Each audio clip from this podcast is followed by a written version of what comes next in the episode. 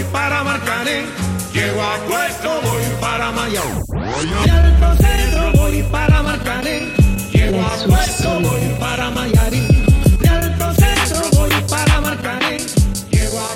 Bonjour à tous et bienvenue dans le Money Time, l'émission où l'on traite le sport depuis notre canapé. Au sommaire ce mardi de la Ligue 1 avec euh, les joies du PSG et les peines de l'OM, le Tour d'Europe où on reviendra sur les gros chocs du week-end et surtout la crise à Manchester United, et on finira avec l'équipe de France à quelques jours de la liste de Didier Deschamps qui pour remplacer Tolisso dans les 23. Autour de moi aujourd'hui ils sont quatre, Mavi, Vito, Cax, Majo. Bonsoir. Bonsoir. Bonsoir. Ah, bonsoir. Comment ça va aujourd'hui? Ouais, ça va bien, hein, tranquille. Ouais, tranquille. Ouais, ça va, tranquille. hein. Ça va, ça va? Ouais, ça va. Ça va Vous et êtes toi? sûr? Ouais, calme. Je sais pas, je vous sens un peu fatigué là. Non, non, Oh. du tout. Beaucoup, pas, euh, déborde ouais, pas. grave. Là, c'est chaud. Eh ben écoutez, comme c'est chaud, on va commencer directement avec la Ligue 1. On va parler du Paris Saint-Germain, 8 matchs, 8 victoires. Le PSG réalise le grand 8, une première depuis euh, 1936. Sauf grande surprise, on va pas se mentir, on va dire les choses comme elles sont. Paris devrait encore marcher sur notre championnat cette saison, surtout quand on voit euh, que les principaux concurrents, à savoir Lyon, Marseille et Monaco, sont à la peine. Mais est-ce qu'on pourrait assister enfin à une saison sans défaite pour Paris?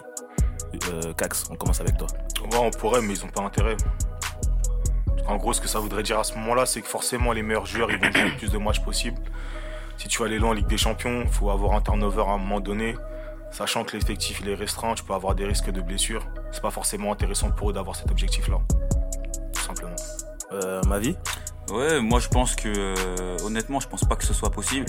euh, pour plusieurs raisons. La première, c'est que on a, moi aujourd'hui, enfin ce week-end, j'ai vraiment vu un match complet du PSG, mais depuis le début de la saison, j'avais pas forcément vu un match complet de la première à la 90e minute. Quand je dis complet, c'est dans le contenu.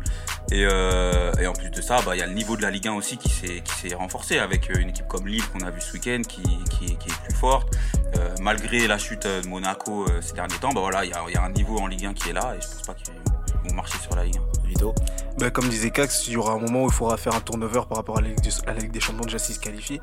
Mais euh, en gros, ils n'ont pas un effectif assez large pour se permettre de jouer sur tous les tableaux. Donc au bout d'un moment, il faudra sac- sacrifier quelques points en championnat. Et je pense que quand ils feront tourner et qu'ils joueront contre des équipes qui auront rien à perdre, enfin qui auront ouais, rien à perdre et tout à gagner, ils perdront des points à ce moment-là. Madio, on finit avec toi Bah, moi, je pense que ouais, ils seront accrochés sur deux ou trois matchs. Mais euh, vu comment il fait son turnover actuellement, il a fait 10 matchs, 10 compos différentes. Donc, euh, à chaque fois, il met des joueurs qui ont faim. Donc, euh, à voir, à voir. Mais ouais, je pense qu'il y aura deux, trois matchs où ils seront un peu accrochés. Après, excuse-moi, je voudrais juste rajouter, euh, le PSG n'a pas encore rencontré les gros adversaires du championnat. Ouais. Là, pour l'instant, ils ont joué que contre, on va dire, des petites bonnes équipes, sans plus.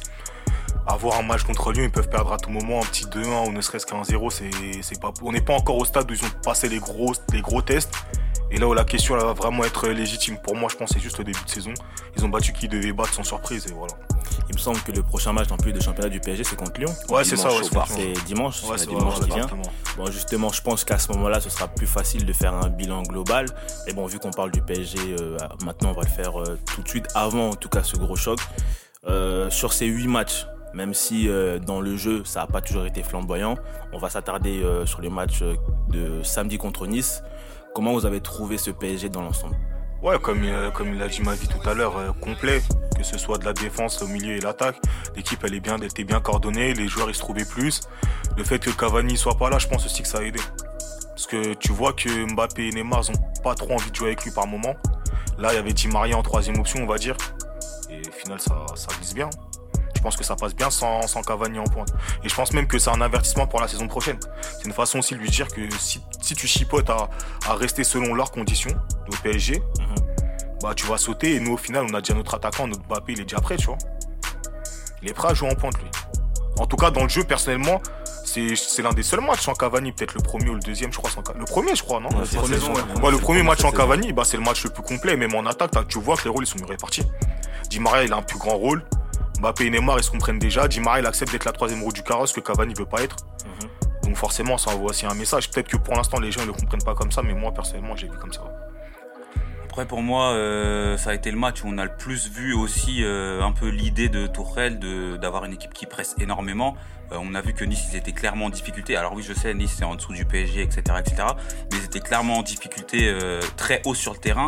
Et ça, ça m'a vraiment plu. Et là, j'ai vu vraiment ce que Tuchel voulait mettre en place, euh, à savoir un pressing hyper continu et des occasions à tir larigot. Après, sur Cavani, voilà, faut pas oublier aussi que le dernier match du PSG avant celui-ci, ça a été le match où Neymar il a le plus cherché Cavani, où on a vu que Neymar cherchait continuellement Cavani et je pense que Cavani il a encore une carte à jouer, même si tu dis pas qu'il a pas de carte à jouer. Je pense que Cavani va encore être là et qu'il existe un Cavani avec, avec Neymar et Mbappé. Euh, justement, tout à l'heure, parlé, enfin, tu parlais de Neymar et je voulais qu'on s'attarde sur lui parce que euh, je trouve que Neymar, depuis un certain temps, particulièrement la Coupe du Monde, on parle de lui qu'en négatif. Euh, personnellement, j'aimerais saluer ses performances. Euh, 7 matchs, 7 buts. Et dans l'ensemble, moi, je trouve que ses prestations sont de plus en plus sérieuses. Et je trouve que c'est quelque chose qui n'est euh, pas souligné euh, en général euh, dans la presse française. Donc j'aimerais revenir dessus. Est-ce- Qu'est-ce que toi tu penses de, de, de de- du Neymar de cette saison Vito? Est-ce que tu le vois postuler potentiellement à une place dans le Ballon d'Or ou du moins dans le top 5 pour l'année prochaine avec le début de saison qu'il fait? En tout cas, le fait qu'il soit revigoré par les critiques qu'il a pu avoir ces derniers temps. Ces derniers temps pardon. Négatif. Négatif parce que euh, c'est pas seulement sur euh, moins de 10 matchs que je vais me- déjà me projeter sur euh, l'idée de, de le voir dans la course au ballon d'or. On sait très bien qu'une saison c'est long. On sait très bien, quand il est arrivé euh, dans le championnat français, il avait commencé pareil, des débuts de Tony Truant, des grands petits, des grands petits ponts face à Lucado, des, des grandes performances, des masterclass face à Guingamp. À la fin de saison, on a vu comment ça s'est terminé. Non, Tu te rappelles plus du match non, non, j'ai oublié, je me souviens pas trop. je Il crois. avait mis un coup franc ce jour-là, non Ouais, peut-être, hein, euh, il se peut, c'est possible. Mais euh, on a vu, il avait bien démarré au final et il a commencé à faire la diva. Salut. Donc moi j'attendrais peut-être de voir euh, si le PSG franchit un, un palier en Ligue des Champions et qu'il a la bonne attitude et qu'il est décisif. Là, je pourrais peut-être le mettre dans la course au Ballon d'Or. Mais pour l'instant, franchement, euh, ils ont joué qui Paris déjà? Ouais, excusez-moi. Ouais. non mais vas-y, tu mets, tu mets un doublé face à des Walter Benitez, ok, c'est bien beau, mais voilà. Ah, mais Walter tu vas quand même pas lui en vouloir de mettre des doublés. Non, mais dans le sens, euh, vas-y, frère, en gros, tu fais ce que t'as à faire. Et en gros, c'est normal ce que tu fais, tu vois, t'es pas encore. normal, il a des statistiques de fou, mais c'est normal. Non, mais c'est normal, bah, vu son talent, c'est normal. C'est comme Ah, si là toi. maintenant tu- il a du talent. Est-ce que j'ai déjà dit, j'ai déjà nié son talent? Bah écoute, là t'es en train de dire qu'il est pas capable de. Non, je te parle de- top 5 euh, l'année prochaine. euh, Mais je te parle de- ma, ma vie, une ma question- vie, c'est une question- c'est une tu- question tu me de- regardes, on dirait que t'as le frappé.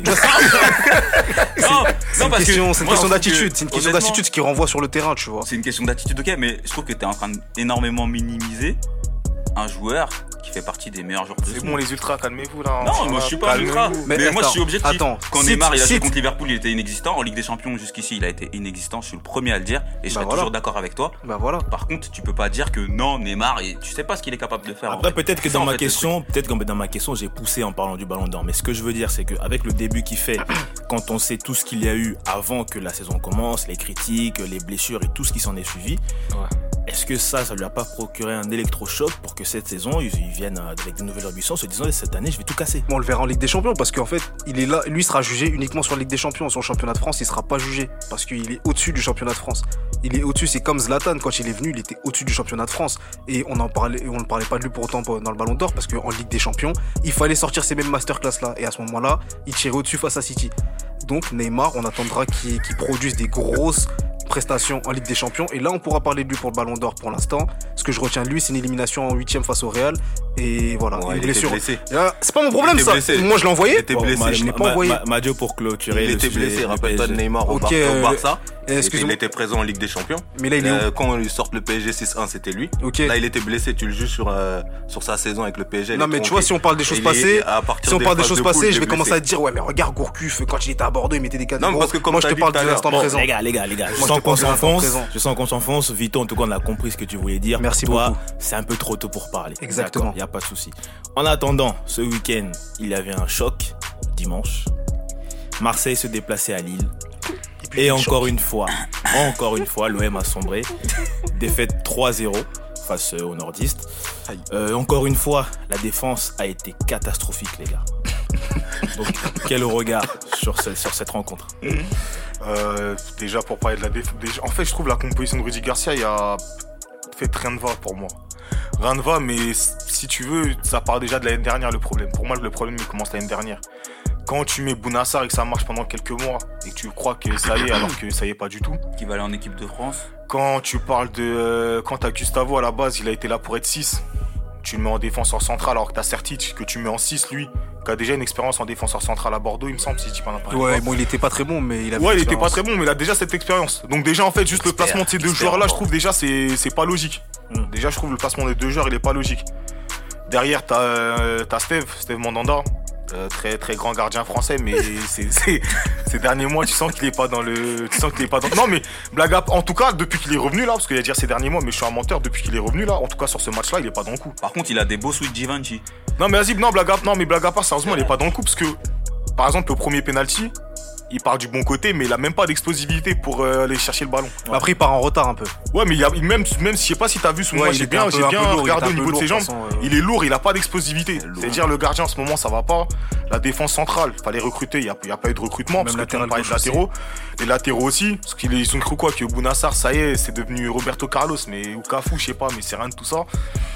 C'est-à-dire en fait au final déjà à ce niveau-là ça va pas. Arrête, tu mets Tova en 10 mais c'est pas Neymar. Faut se dire les choses comme elles sont. Germain, il est sympa dans des 4-5-5 avec euh, 45 joueurs et c'est le cinquième attaquant. Mais dès que tu le mets tout seul, il peut pas assumer. En gros, pour moi, il n'y a rien qui va dans l'équipe de Marseille, là, tactiquement, déjà, pour commencer. Plus Trotman aussi qui est arrivé. On l'a ramené comme le sauveur, le mec qui va catalyser le jeu de l'OM, qui va faire que l'OM va jouer le podium. Honnêtement, pour l'instant, depuis qu'il est arrivé, j'ai vu ses matchs et c'est pas ça du tout. Il Après, peut-être qu'il a match. besoin d'un mec, justement, comme euh, Gustavo au milieu. Un mec qui a de l'expérience, qui connaît ce que c'est d'a- d'avoir un très bon joueur à côté de lui. Peut-être qu'ils vont se comprendre dans le jeu. Mais pour l'instant, c'est pas le leader du, du, du milieu, euh, Strootman. Donc pour toi, c'est un problème d'ensemble, c'est un problème global. Ma vie, est-ce que tu es d'accord avec lui ou pour toi, c'est. euh, Non, moi je suis totalement d'accord. Je trouve que déjà le premier problème c'est Rudy Garcia qui nous fait euh, une composition qui est à l'opposé des ambitions qui, qui dit, qui dit, qui, qui l'affirme en tout cas. Euh, De toute façon, je vais redire la même chose. Quand tu vois Luis Gustavo qui est en défense centrale, tu te dis que c'est du gâchis. Quand tu vois Strootman qui fait un match, mais tu vois même pas, ça fait deux semaines de suite, le mec il est aux fraises. Quand tu vois euh, Florian Thauvin qui a des attitudes, mais après il a une marge parce que voilà, il nous a sorti des gros matchs. Mais quand tu le vois, son attitude, il en a rien à foutre. Et en plus de ça, Rudy Garcia, il te le met même pas sur son côté préférentiel parce qu'il préfère mettre Radonjic. Euh, non, il y a rien qui va. Franchement, il y a rien qui va. Et faut aussi saluer la performance des Lillois qui, depuis le début de saison, euh, font, font des, performances parce qu'il faut, faut aussi le dire. Ouais, bah, s'ils ont perdu, c'est parce qu'en face, l'équipe était Ouais, il y a meilleure. une belle équipe, il y a une belle équipe. Voilà, en fait, ouais, voilà, pour rebondir sur la, prestation de Lille, là où Garcia s'est trompé, c'était en croyant qu'il jouait le même Lille que l'année dernière, en fait, en se permettant de faire tourner et de mettre euh, des joueurs euh, pas forcément très bons sur ce qu'ils ont montré jusqu'ici. Et Lille, c'est une équipe qui a l'écro aujourd'hui. hein. Lille, c'est une équipe qui procède en contre avec ses trois devant, Ikoné, Bamba et Pépé. Ça va à 2000. Plus Rémi aussi en pointe, du coup. En, aussi. Ouais, Rémi. Même Ça, s'il vient d'arriver, enfin, Ça, ça, ça, ça a commencé, mais Il- dans il, a, l'idée, il bon, hein, Rémi Et, ça, Garcia. et- et devant, ça va, ça va à 2000. Ça va à 2000 et tu, tu, tu proposes une composition avec euh, une équipe bis-bis. Sois sûr à te faire ramasser parce que Lille, certes, c'est. euh, bah, déjà, ils sont deuxième, c'est ça? Ouais, son deuxième, Ils sont là. ouais. deuxième. Du PSG. Déjà, Nicolas Pépé, il est en feu. Bamba Pépé, euh, connexion noire. Il connaît dans tout ça, très bon aussi, qui a marqué un super but euh, la semaine dernière, il me semble. Garcia, faut respecter, faut respecter les équipes en face. Tu peux pas te permettre de, de, de, de, de- de mettre une équipe bis face à une équipe comme ça. Et là, c'est sanction 3-0 clair. Madio, on termine avec toi. Ouais, bah ouais, euh, bah, je vais reprendre à peu près comme ce, qu'ils ont pu dire, un droit. Euh, bah, le problème de l'OM, bah, surtout, c'est la défense centrale, avec euh, Khaled Akar qui est suspendu. Euh, Rami, je crois qu'il est blessé, c'est ça? C'est toujours. Et après, je sais pas, Abdenour, il devient quoi? Abdenour il...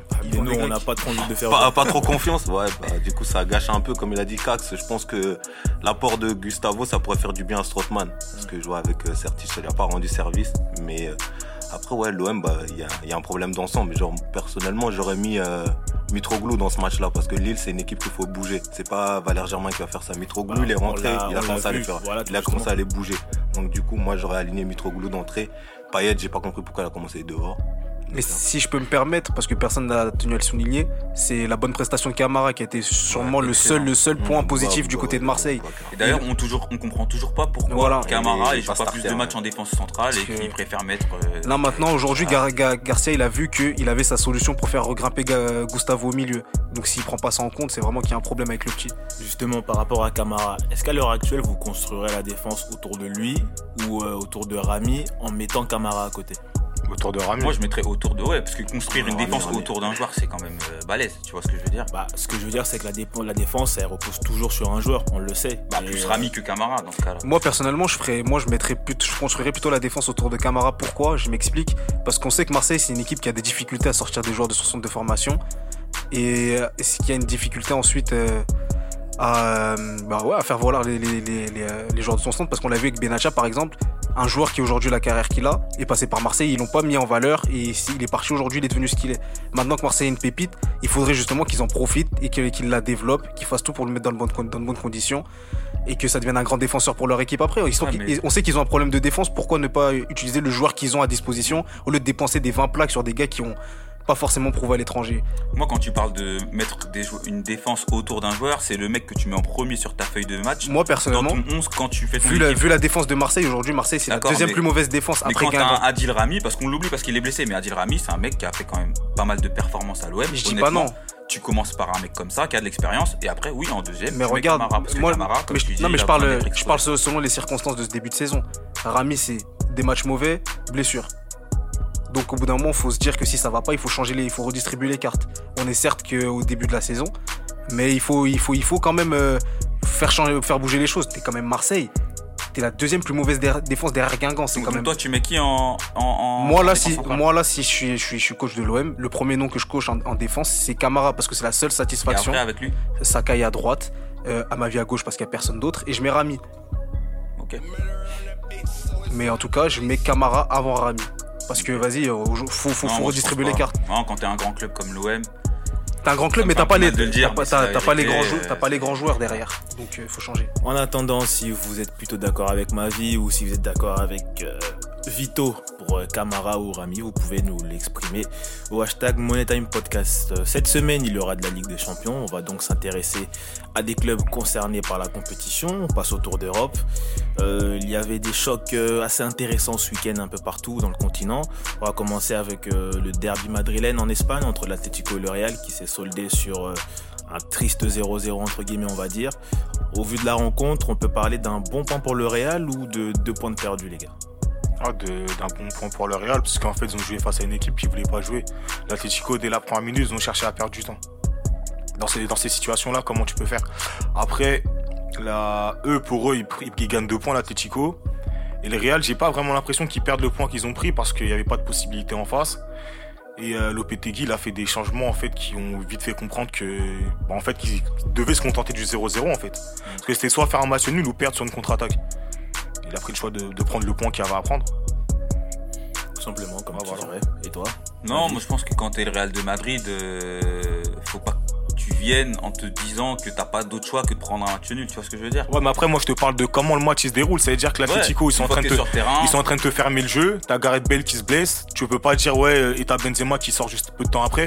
Tu vas pas tout miser sur Vinicius, sûr. sachant que t'as pas de buteur. Tu vois, depuis, depuis Cristiano Ronaldo, il est marqué. En fait, t'as plus d'instinct tueur sur le terrain. Après, moi, il y a par moments, j'ai vu de l'Atlético aussi sortir, proposer du jeu. Je les ai souvent vus même proposer du jeu, notamment en début de match, où t'avais Lemar qui, qui avait une certaine influence sur côté droit, où t'as Griezmann qui a eu une grosse occasion sur euh, Thibaut Courtois et tout. Ouais. Et où je me dis que sur un contre, le Real, on les connaît aussi pour ça, pour être dangereux en contre. Et où je me dis que ça aurait pu Ouais, le- être- tu, oui, tu connais le Real des, des années précédentes, mais le Real de Lopetegui, c'est pas un Real qui procède en contre. Et en plus de ça, t'as qui comme attaquant pour leader le contre?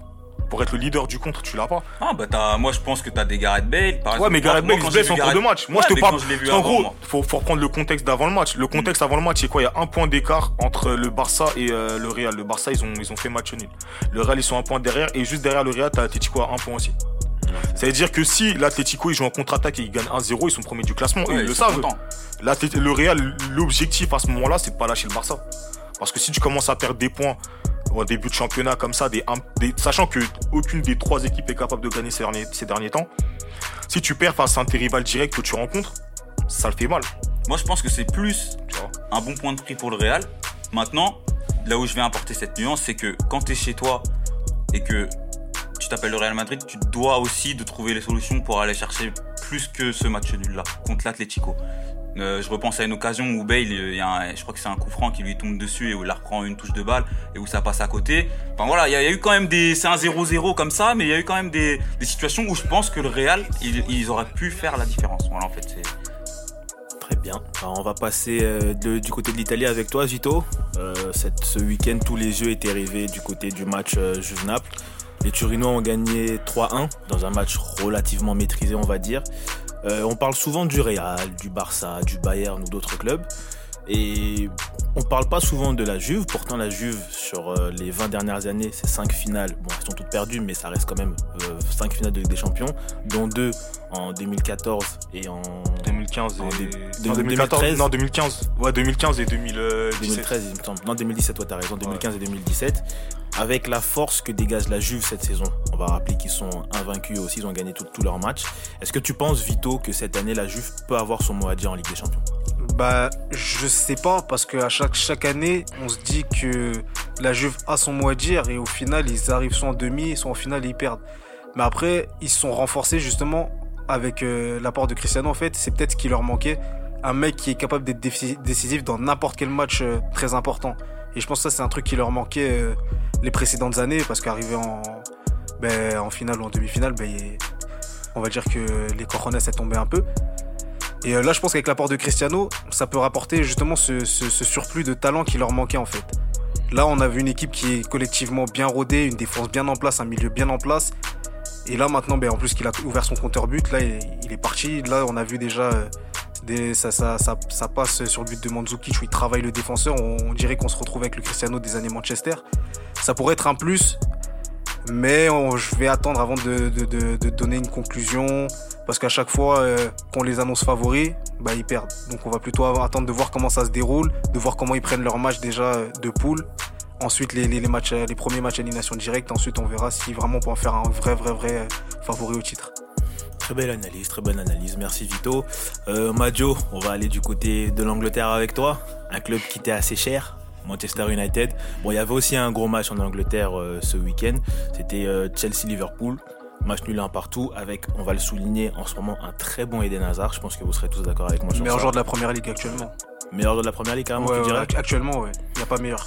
Non, ça, après, Sur le c'est- début de saison, c'est ouais. ton Même d'Europe, hein, peut-être même d'Europe hein, en ce moment. Néanmoins, Il y a Kamano, attention, gros. Moi, je vais quitter les Néanmoins, studios. néanmoins, on va, on va s'intéresser à un autre club phare de l'Angleterre. On va s'intéresser à Manchester United qui a encore déçu en s'inclinant, en s'inclinant cette fois face à West Ham 3-1 avec un 5-3-2 extraordinaire au passage. Mais bref, dixième au classement, éliminé euh, en coupe par le Derby County de Frank Lampard. Manchester United est en pleine crise. On connaît tous la situation tendue entre Mourinho, Pogba, euh, Martial ou Sanchez pour ne citer que. Et avec cette situation, pour, toi, Majo, euh, qui en est le responsable? Est-ce que ce sont les joueurs ou c'est le coach? Bah, je pense qu'à bout d'un moment, c'est le coach. Mourinho, euh, sa façon de manager, ça passe pas au bout d'un certain temps. Un an, deux ans, mais après, ça commence à faire long. Et euh, ce qu'il y a comme problème, c'est que là, sur le match contre West Ham, il se saborde tout seul. Je sais pas comment tu peux sortir de, n'importe où te- cette tactique-là. Tu vas mettre un milieu défensif comme ça, en défense centrale. Il n'a pas l'habitude, il n'a pas les repères. Et euh, bah oui, il se sabote tout seul. Le problème avec Pogba, c'est surtout lui-même. C'est que Mourinho, il a un ego. À bout moment, quand tu touches trop, bah ça va pas. Le fait que Pogba, il est reproché, il est dit ouais, euh, faut demander au coach, etc. Par rapport à la défaite, il a pas trop apprécié. Maintenant, il veut faire de Pogba sa tête de turc, mais c'est pas comme ça. Pour moi, ouais, Mourinho, c'est un problème. Mais après, il a les cartes en main puisqu'il sait que si on le vire aujourd'hui, si on le vire, je m'implique dedans, bien sûr, et, euh, il touchera 26 millions quand même. Donc, euh, Après, moi, pour énorme. moi, c'est pas forcément Mourinho. C'est il fait partie du problème, mais c'est pas le problème. Mourinho, c'est une, c'est- ouais, il fait partie du problème, comme j'ai dit. Mais il y a aussi Pogba, il y a aussi le vestiaire en lui-même, toute l'équipe en fait. Bah, est-ce pense- que le vestiaire, je pense pas qu'il est Bah, lâché déjà. non, parce que le problème, il est divisé. Même là, j'ai regardé une interview de, de Luke Shaw, là. Et lui, clairement, il disait qu'ils étaient derrière Mourinho et que le problème, c'est les mecs sont sur le terrain. Après, tu sais pas si c'est de la com ou si c'est sincère. Ah, coup, c'est de la com. Mais si je pars du principe où c'est où c'est sincère, excuse-moi, c'est que l'équipe elle est divisée en deux, entre le clan de Pogba et le clan de Mourinho. Entre les deux grosses têtes.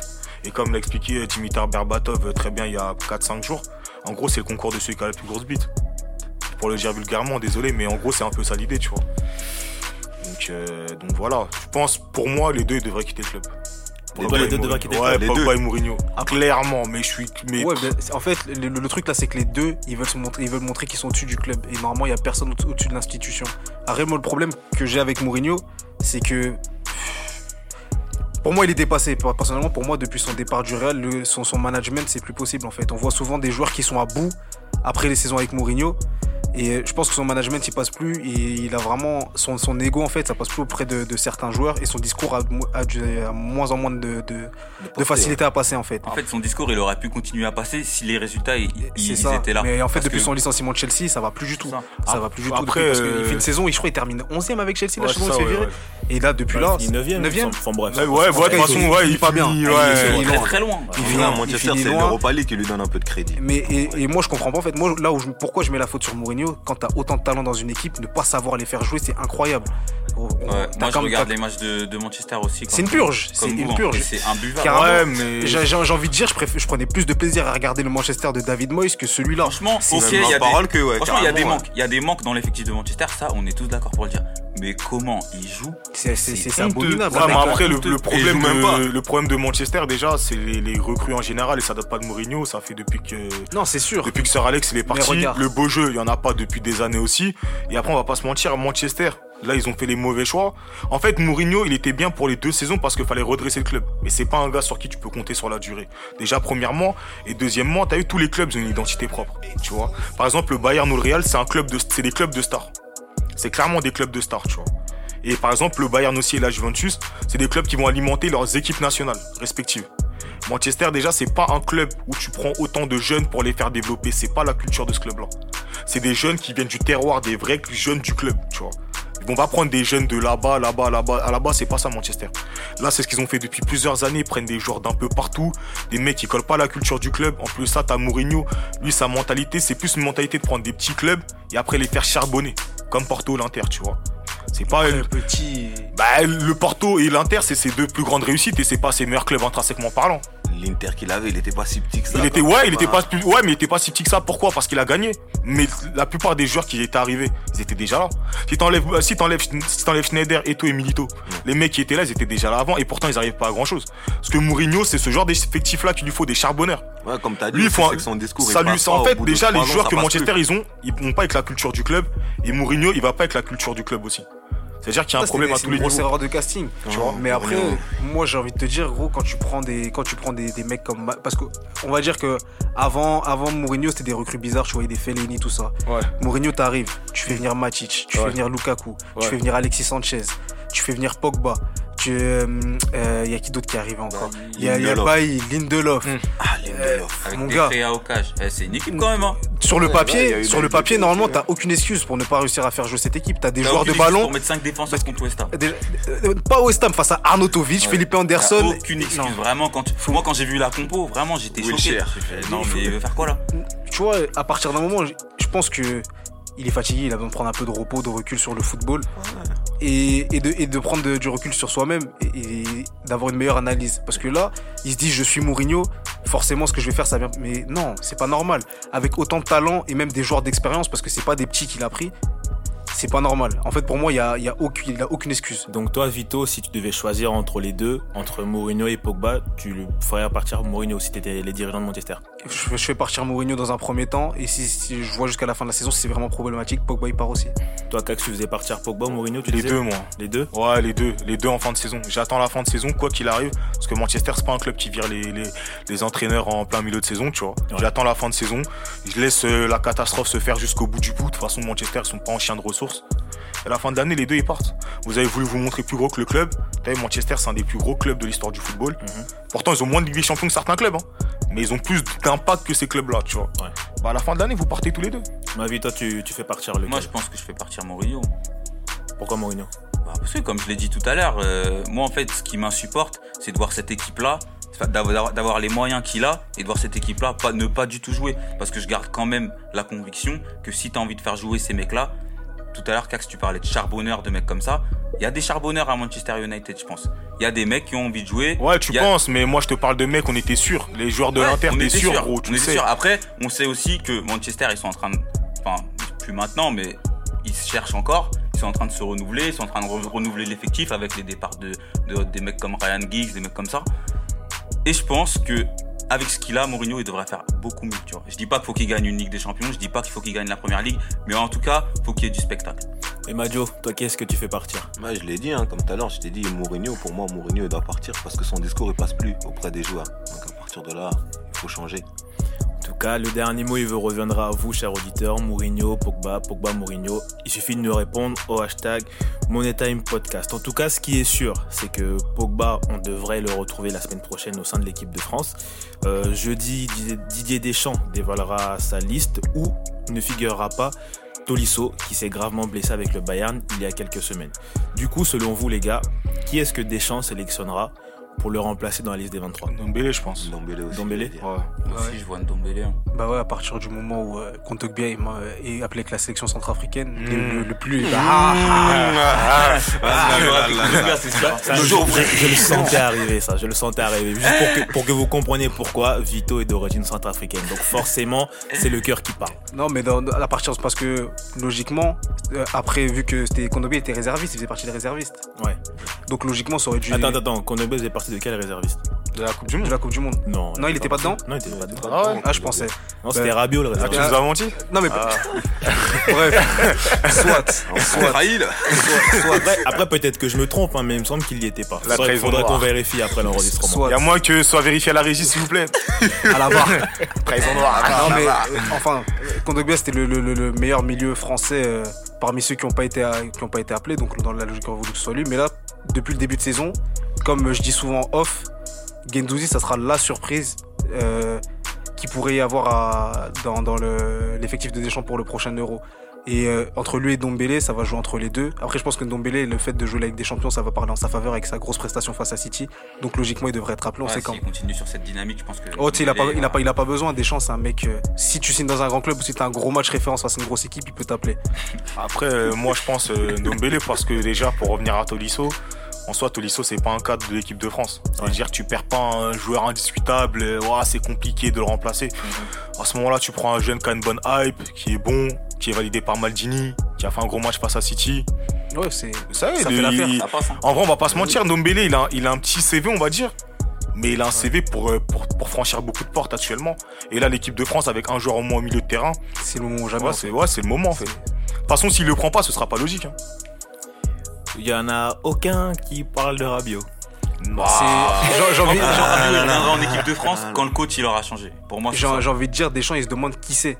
Ouais. Euh, Mais après, je- après ce qu'il a fait, pour, vu le caractère de Deschamps, c'est inconcevable qu'il le rappelle. Pour moi, ça serait pas normal. S'il suit sa ligne directrice depuis le début qu'il a eu avec les joueurs qui, avec qui il a été en conflit, Rabiot, c'est fini. C'est fini. C'est fini, on le reverra. Tant que le temps que Deschamps là, il est là, Rabiot, c'est fini. Rabiot, on le reverra plus De jamais. toute façon, après, on va pas se mentir, euh, le fait qu'il prenne pas Rabiot, ça va lui faire du bien aussi. On va pas... C'est pas un profil, euh, c'est pas un profil type des champs, Rabiot. Après, Rabiot, il est bon sur donc en fait, saison. donc hein. en fait, le fait que. Rabiot il ait fait la duchesse, bah lui, ça l'a aidé. Par contre, Rabiot reviendra bien en équipe de France. Après, bon, pour être franc avec vous, Parce qu'il est bon, le le nom de Rabiot, je l'ai cité pour vous titiller. Mm. Après, Si moi je devais m'exprimer, je pense pas que Rabiot revienne en équipe de France et je- j'estime même qu'il n'a pas à revenir en équipe de France. C'est bon, c'est vu qu'il a fait la duchesse comme tu disais ma vie. Mais après, on ne va, on va pas se mentir. On ne va pas se mentir. On est en France. On sait comment ça se passe. Quand tu vois ce qu'il a eu avec Augustin, comment il s'est fait taper dessus, et que pour Rabiot c'était pas pareil, on se doute bien que Rabiot reviendra en équipe de France. Ah, si, il va Ouais, revenir à un moment Rabiot va donné. euh. normal en équipe de France. hein. Déjà, le, Mais Non, rigole, mais- mais- le Great, il a un discours un peu plus policé, donc. euh, Eh, attention, il va, on va avoir son arriver. place sur une. On va avoir son Non, place après- dans les, dans les sélections. Après, je pense pas que forcément il va, il va revenir. Mais en gros, euh, le Gret ou le Gret, ou je sais pas comment on dit son nom là. Le gras. Le Gret, Le ouais. Bon, en fait, il, il est, il est pas bête dans le sens, euh, dans le sens où il se ferme pas toutes les portes. Après, il a raison, faut pas se fermer toutes les portes. Demain, tu veux pas savoir ce qu'il va. Imagine Rabiot, là, il signe au Barça dans un an, euh, gratuitement, euh, été 2019. Et de 2019 à 2020, c'est le meilleur milieu de terrain d'Europe. bah, il va Tant, il va mieux pour, l'Euro. tant, mieux, tant mieux pour lui. Ouais, est- tant mieux, pour- ouais, mais tant mieux pour lui. Mais s'il est claqué en il équipe mais non, mais tant mieux pour lui. Mais lui, son, c'est son histoire de je veux pas venir euh, en tant que réserviste. Mais c'est pas comme s'il avait un problème avec la justice. Ouais. C'est-à-dire pourquoi tu le reprendrais pas à ce Bah moment-là C'est-à-dire si tu, euh, si tu penses juste sportivement, sans parler de oui, euh, on, on traite pas de la même façon qu'Augustin, etc., etc. Si c'est le meilleur milieu de terrain d'Europe dans un an, pourquoi tu le prends pas Il vient tous les jours. il a Tous craché jours. sur l'institution. Ah, il a craché sur part. il a craché sur Parce l'institution. qu'on a parlé Ouais, mais est-ce que, est-ce que ça les gêne Est-ce que ça les gêne. Est-ce que Ah, ça- non, Ça, autre débat. pas. Ça, autre Bah, regarde, Moi- regarde, je vais te dire, je vais te dire quelque chose. Si, Ouais. à mon avis, hein, si la France s'était fait éliminer en huitième de finale de la Coupe du Monde et que ça avait été Tolisso sur le terrain à ce moment-là, on aurait insulté Rabiot en disant ah, Rabiot, si t'avais pas fait la duchesse, etc. On sait jamais une blessure haute, t'aurais pu être là. Hmm. Là, la France, ils ont gagné la Coupe du Monde. Et ils peuvent tout pardonner à tout le monde sauf à Benzema. Allez, Augustin, parce que Augustin, on n'a pas compris pourquoi ça a choqué les gens. Mais vas-y, bref, lui, c'est un autre délire. Mais là, ils peuvent tout pardonner à tout le monde. Là, ça y est, il faut s'expliquer avec lui, un petit rendez-vous, ceci, cela, ça y est, ils vont pardonner, ils vont passer à autre chose. Moi, si je devais m'exprimer, je penserais autrement. Justement, du fait que la France a pu être champion du monde sans Rabiot, je pense que c'est un message assez significatif et qu'en gros, si tu veux faire la star, on l'a fait sans toi en Coupe du Monde, on pourra le faire sans toi aussi ailleurs. Ouais, mais en gros, moi, je le vois comment? Moi, je le vois dans le sens où on a gagné la Coupe du Monde sans toi. Ouais. De toute façon, que tu sois content ou pas, on est la meilleure équipe du monde. Donc, si tu joues avec nous, tu joues avec la meilleure équipe du monde. Donc, t'as pas intérêt à chipoter parce que maintenant, l'équipe de France a un autre standing. Qui fait que tu pourras plus te permettre de faire ce que t'as fait avant. Et quand il va revenir, quelque part, c'est aussi une, fo- une fo- une- une preuve pardon, de force de l'équipe de France. Ouais. Ça veut dire que t'es bon, on te pardonne, t'es notre enfant, tiens, on te caresse le crâne. Vas-y, va te poser sur le banc, Matuidi, il est sur le terrain. Parce que s'il revient, il va pas être titulaire. C'est vrai, c'est vrai. Donc pour vous, en tout cas pour les, les gars du Money Time d'aujourd'hui qui m'accompagnaient, ce sera Tolis, euh, Ndombele, la, le, la- le remplaçant de Tolisso. Ouais, c'est- déjà double. acté. La logique veut que ce soit Ouais, dans le logiquement. Très bien, bah écoutez, on aura... On sait jamais, il peut sortir un paillet de, de nulle part pour une excuse. Ouais, mais non, Dombele, c'est bien. Ah, je Très bien. En tout cas, on aura la réponse jeudi pour le milieu de terrain qui remplacera Tolisso. C'est la fin du podcast aujourd'hui, les gars. Un podcast assez énergique, assez bien. J'ai bien aimé aujourd'hui être assis à côté, autour de vous. Euh, donc, je vous remercie de m'avoir accompagné. Chers auditeurs, je vous remercie de nous avoir écoutés. Et euh, je dédie ce Money Time podcast pour ce 2 octobre à Mademoiselle M, qui c'est une date importante pour elle, donc euh, elle se reconnaîtra. Et surtout, et surtout, je voudrais rendre hommage à Sarah Aznavour, une légende de la chanson française La bohème, la bohème. qui nous a quittés euh, ce lundi. Voilà. À l'ombre du Paix- show business. Paix à son âme. Paix à son Et chers auditeurs, je vous dis à la semaine prochaine. Bonsoir. Bonsoir.